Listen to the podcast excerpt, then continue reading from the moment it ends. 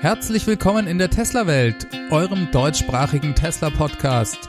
Hier die Themen: Hardware 3 für Tesla-Mitarbeiter, Tesla ernennt zwei unabhängige Verwaltungsratsmitglieder und mit Software gegen den Winter.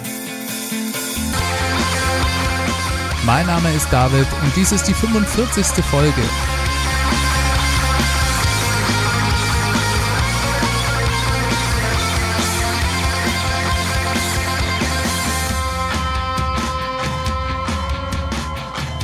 Ja, hallo zusammen und herzlich willkommen. Vielen Dank fürs Einschalten. Sehr schön, dass ihr wieder mit dabei seid für eine Runde Tesla News. Ich hoffe, ihr hattet ganz gute und erholsame Feiertage. Auch in der Tesla-Welt ist es zurzeit etwas ruhiger, sodass diese Ausgabe relativ kurz ausfallen wird. Der Aktienkurs von Tesla fährt zwar gerade wieder mal Achterbahn, aber das ist wohl eher der generell miesen Stimmung an den Märkten, unter anderem wegen der Haushaltssperre in den USA zuzuschreiben. Kommen wir mal aber zu den Meldungen der Woche.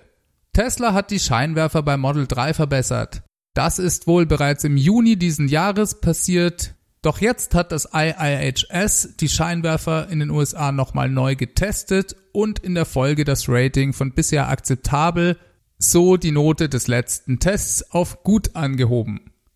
Das IIHS ist das Insurance Institute for Highway Safety, eine von Autoversicherungen in den USA finanzierte Non-Profit-Organisation, die dafür arbeitet, die Zahl der Unfälle zu reduzieren. Neben der NHTSA, der zivilen US-Bundesbehörde für Straßen- und Fahrzeugsicherheit, führt auch das IIHS als zweite wichtige Organisation in den USA Sicherheitstests durch und vergibt Ratings für Fahrzeuge. Gerade der Scheinwerfertest ist berühmt berüchtigt dafür, nach sehr strengen Auflagen penibelst genau durchgeführt zu werden. Nicht sehr viele Fahrzeuge erhalten das Prädikat gut. Als Kritikpunkte wurden beim ersten Test vor allem Schwächen des Abblendlichts auf der rechten Seite sowie ein gewisses Blenden des Gegenverkehrs aufgeführt. Diese Negativpunkte sind jetzt alle verschwunden. Sowohl bei Abblendlicht als auch bei Fernlicht sind die Ergebnisse jetzt deutlich besser. Was Tesla genau an den Scheinwerfern geändert hat, ist übrigens gar nicht bekannt. Wie gesagt, es werden Fahrzeuge mit den verbesserten Scheinwerfern bereits seit Juni produziert. Es hat aber jetzt eben ein bisschen gedauert, bis das IIHS das Ganze nochmal testen konnte und ein Testergebnis veröffentlicht hat. Ja, sehr schön zu sehen, dass Tesla hier sich bemüht, das Fahrzeug weiter zu verbessern. Wir sind das kontinuierliche Einfließen von Verbesserungen in die Fahrzeugproduktion ja inzwischen auch schon ein bisschen gewöhnt, sodass es einem gar nicht mehr als etwas Besonderes erscheint. Trotzdem ist es das eigentlich und daher erwähne ich solche Dinge auch immer wieder sehr gerne. Das ist eben auch einer der vielen Unterschiede zu alteingesessenen Herstellern, dass Tesla Verbesserungen direkt in die Produktion einfließen lässt und die Fahrzeuge ständig weiterentwickelt. Daher gibt es anders als bei anderen Herstellern ja auch keine Jahresmodelle, sondern die Fahrzeuge werden kontinuierlich besser. Mir gefällt es sehr gut, dass sie das machen. Besonders aus der Perspektive heraus, noch kein Fahrzeug gekauft zu haben, macht das natürlich Spaß. Tesla macht so etwas auch gar nicht mehr groß öffentlich, sondern verbessert das Fahrzeug einfach, weist dann vermutlich das IIHS freundlich darauf hin, dass sich hier die Konfiguration geändert hat und lässt dann eher so ein Testergebnis für sich sprechen. Finde ich sympathisch. Es war ja jetzt auch gar nicht so, dass die alten Scheinwerfer so unglaublich schlecht waren. Diese hatten ja im Test ein akzeptabel als Bewertung bekommen, aber akzeptabel hat Tesla nicht gereicht. Daher haben sie nachgelegt und das Model 3 ist wieder ein bisschen besser geworden. Eine der großen Neuerungen, die 2019 bei Tesla erwartet wird, ist die Einführung der Hardware 3. Es handelt sich um den ersten von Tesla eigens entwickelten Computerchip, der die Fahrzeuge mit sehr viel mehr Rechenleistung versorgen soll, um dem Autopilotsystem noch bessere Performance zu bescheren und vor allem einen sehr großen Schritt in Richtung autonomes Fahren, zumindest hardwaretechnisch zu machen. Tesla hatte angekündigt, diese Chips in der ersten Jahreshälfte 2019 einführen zu wollen. Ab da sollen diese Chips dann in allen produzierten Fahrzeugen verbaut werden. Und es scheint so, als legen sie im Moment auch noch ganz gut im Zeitplan. Elon Musk hat letzte Woche in einer internen E-Mail an alle Tesla-Mitarbeiter dafür Werbung gemacht, bei Teslas Testprogramm für vollautonomes Fahren mitzumachen. Teilnehmer erhielten als Dankeschön für die Teilnahme das Full Self-Driving Package im Wert von 8000 Dollar inklusive der neuen Hardware 3 kostenfrei. Die Hardware 3, so schrieb Elon, habe 1000% mehr Leistung als die Hardware 2. Tesla brauche noch ein paar hundert mehr interne Teilnehmer für das Testprogramm, um die Einführung der neuen Hardware nochmal deutlich beschleunigen zu können. Ganz interessant ist, dass er hier in der Mail von insgesamt 8000 Dollar redet. Die Option Full Self-Driving kostete in den USA, als sie noch offiziell verfügbar war, 3000 Dollar und die anderen 5000 Dollar sind die erweiterte Autopilot-Funktionalität, die Mitarbeiter, die am Testprogramm teilnehmen, ebenfalls umsonst bekommen. Klar, das ist ja auch die Voraussetzung, um Full Self-Driving dann aktivieren zu können. Ich habe euch ja auch schon mal in einer der vergangenen Folgen erzählt, dass ich denke, dass mit der Einführung der Hardware 3 die Option für volles autonomes Fahren eher teurer wird. Von daher sicherlich auch nochmal zusätzlich interessant für Mitarbeiter jetzt hier zuzuschlagen. Elon hat dann ein paar Tage später nochmal nachgelegt und gesagt, dass Tesla die 5000 Euro für die Premium-Innenausstattung für Testteilnehmer noch oben drauf lege. Das heißt, Mitarbeiter, die sich jetzt ein Model 3 kaufen, bekommen einen beachtlichen Nachlass von 13.000 Dollar, sodass sie für ein Midrange Model 3 abzüglich der in Kalifornien verfügbaren Steuererleichterungen und Förderprogramme nur mehr 30.200 Dollar bezahlen müssten. Ein nicht uninteressantes Angebot, auch wenn man natürlich im Gegenzug eine Leistung für die Teilnahme am Testprogramm erbringt, indem man Feedback gibt, Daten bereitstellt und vermutlich auch bestimmte Auflagen zur Nutzung des Autopilots erhält. Tesla ernennt zwei unabhängige Verwaltungsratsmitglieder. So, dann hat Tesla diese Woche die letzte Auflage der außergerichtlichen Einigung mit der US-Börsenaufsicht erfüllt und zwei neue unabhängige Mitglieder für den Verwaltungsrat ernannt. Tesla hat dies auf den allerletzten Drücker am letztmöglichen Tag der von der US-Börsenaufsicht gesetzten ablaufenden Frist getan bei den beiden handelt es sich um einerseits Larry Ellison, den Mitgründer und aktuellen CTO des Softwareunternehmens Oracle und Kathleen Wilson Thompson, die Global Chief Human Resource Officer bei der Firma Walgreens Boot Alliance ist. Das ist die größte amerikanische Apothekenkette mit über 415.000 Mitarbeitern und da ist sie Human Resource Chefin. Kathleen ist eigentlich Juristin vom Hintergrund her, hat aber weitgehend im Bereich Human Resources gearbeitet. Unter anderem war sie auch 17 Jahre lang bei Kellogg. Sie ist jetzt die dritte Frau im Tesla Verwaltungsrat, der insgesamt elf Mitglieder hat. Larry Ellison ist einer der reichsten Menschen auf der Welt mit ungefähr 60 Milliarden Dollar Vermögen und ein langjähriger Unterstützer und sogar auch Freund von Elon Musk. Aber anscheinend ist er nicht so gut befreundet mit ihm, dass es die Unabhängigkeit seiner Rolle als Verwaltungsratmitglied einschränken wird. Das war ja die Idee dieser Auflage von der US-Börsenaufsicht, den Verwaltungsrat unabhängiger von Elon Musk zu machen. Zu Larry Ellison gibt es vielleicht sonst noch zu sagen, dass er vor einigen Monaten drei Millionen Tesla-Aktien gekauft hat. Diese sind im Moment ungefähr eine Milliarde Dollar wert. Die Börse hat die beiden Ernennungen sehr positiv aufgenommen und mit einem Kursanstieg am Freitag quittiert. Ja, damit sollte das Thema außergerichtliche Einigung mit der SEC also abgeschlossen sein. Auch wenn Elon für drei Jahre nicht mehr Vorsitzender des Verwaltungsrates sein kann, denke ich, dass es ihn nicht viel Einfluss im Unternehmen gekostet hat. Und ich denke, er kann ganz froh sein, dass es so gelaufen ist. Unter Umständen hätte sein Tweet ihm noch deutlich mehr Ärger einbringen können. Diese außergerichtliche Einigung war daher für ihn und Tesla sicherlich genau richtig. Supercharger-Ausbau geht weiter.